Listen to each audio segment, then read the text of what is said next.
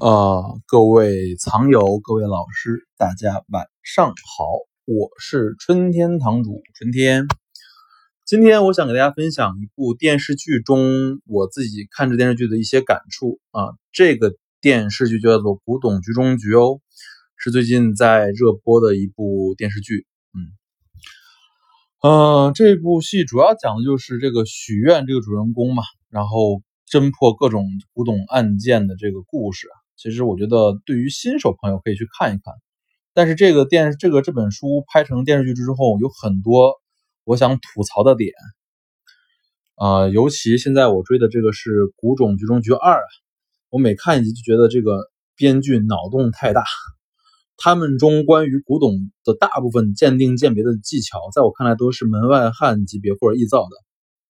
所以今天的话题就是吐槽一下这个《古董局中局二》的这个编辑。我说几个，我觉得他的最最最，我觉得我最头疼的地方。第一个，每次看到他们拿瓷器用白手套，我就头疼啊。首先我说一句啊，就是任何人如果在你身边用白手套，戴着手套去拿瓷器，在我心目中认为他就是个二逼啊，就是一个或者叫门外汉吧。因为我们一个因为人的手是对这瓷器有第一直觉感触的，我可以真的说句。我觉得，嗯，不要脸的话吧。很多瓷器我不看，我就是闭上眼睛摸一下，真假立判。为什么？釉水，釉水，釉水和青花烧出来的这种，不管是凹凸感，还是它这种毛孔感，你能手都能直接触达。所以真正的行家全是用空手哦，用手去感受这个瓷器的。戴白手套的都是傻子啊。第二。每次看他们拿瓷器都是拿放大镜，我就头疼。说句真话，你自己去古玩市场看，看到行家里手都拿放大镜吗？从来不拿。我基本上买瓷器就站在五米之外瞅一眼，冒不冒老气儿就能看出来。而那些什么老人家，或者说一些就像我父亲，他经常逛八仙庵古玩商场，就是拿个放大镜。我问你看啥？他说放大镜能看出他这个划痕啊，什么乱八东西。所以其实这种东西，我觉得这都是走向了另外一种偏道了啊！因为其实真的瓷器，你如果真的买卖的很多的话，远观就知真假啊，这是真话。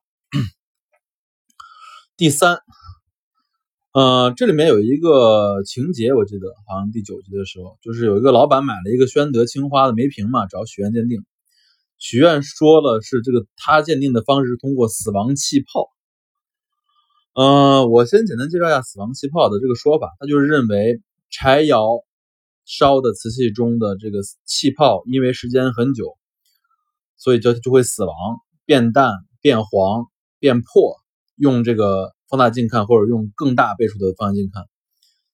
嗯，我说句真话，用如果有人真的教你用死亡鉴定来做鉴定，你就可以认为他是骗你的，因为我们行内并不认可死亡气泡这种鉴定方式。现在在市场上，行家里手仍然是传统的眼学，传统的眼学或者叫直觉，就是因为你买的太多了，东西开门不开门，真真假假假真真，你就是一眼看出去啊。所以一听到死亡气泡这，我觉得你就要注意喽，注意喽啊！啊，第四个吧，再说一下做旧啊，这里面有一集好像是许愿和这个钟爱华去这个仿古村。村里面呢，就是拉了一车土，这个土他们说是全部从坟墓里挖出来的土，用来做旧，把这个青铜器烧完之后放在这个土里面。啊，这件事我怎么看？我觉得这件事就是臆造的啊，因为我自己也经历过，我也去过很多大量的呃仿古啊，或者说磨磨古的这个场所，或者说和人群接触啊，啊，还真的没有人用这个坟墓里的土来做做旧啊，真的没有。嗯，今天其实我就是想针对现在热播的《古董局中局二》中的一些关于瓷器的观点啊，我说一下自己的的看法，就是一吐为快，吐槽一下，好吧？物件开门不解释，春天堂藏瓷。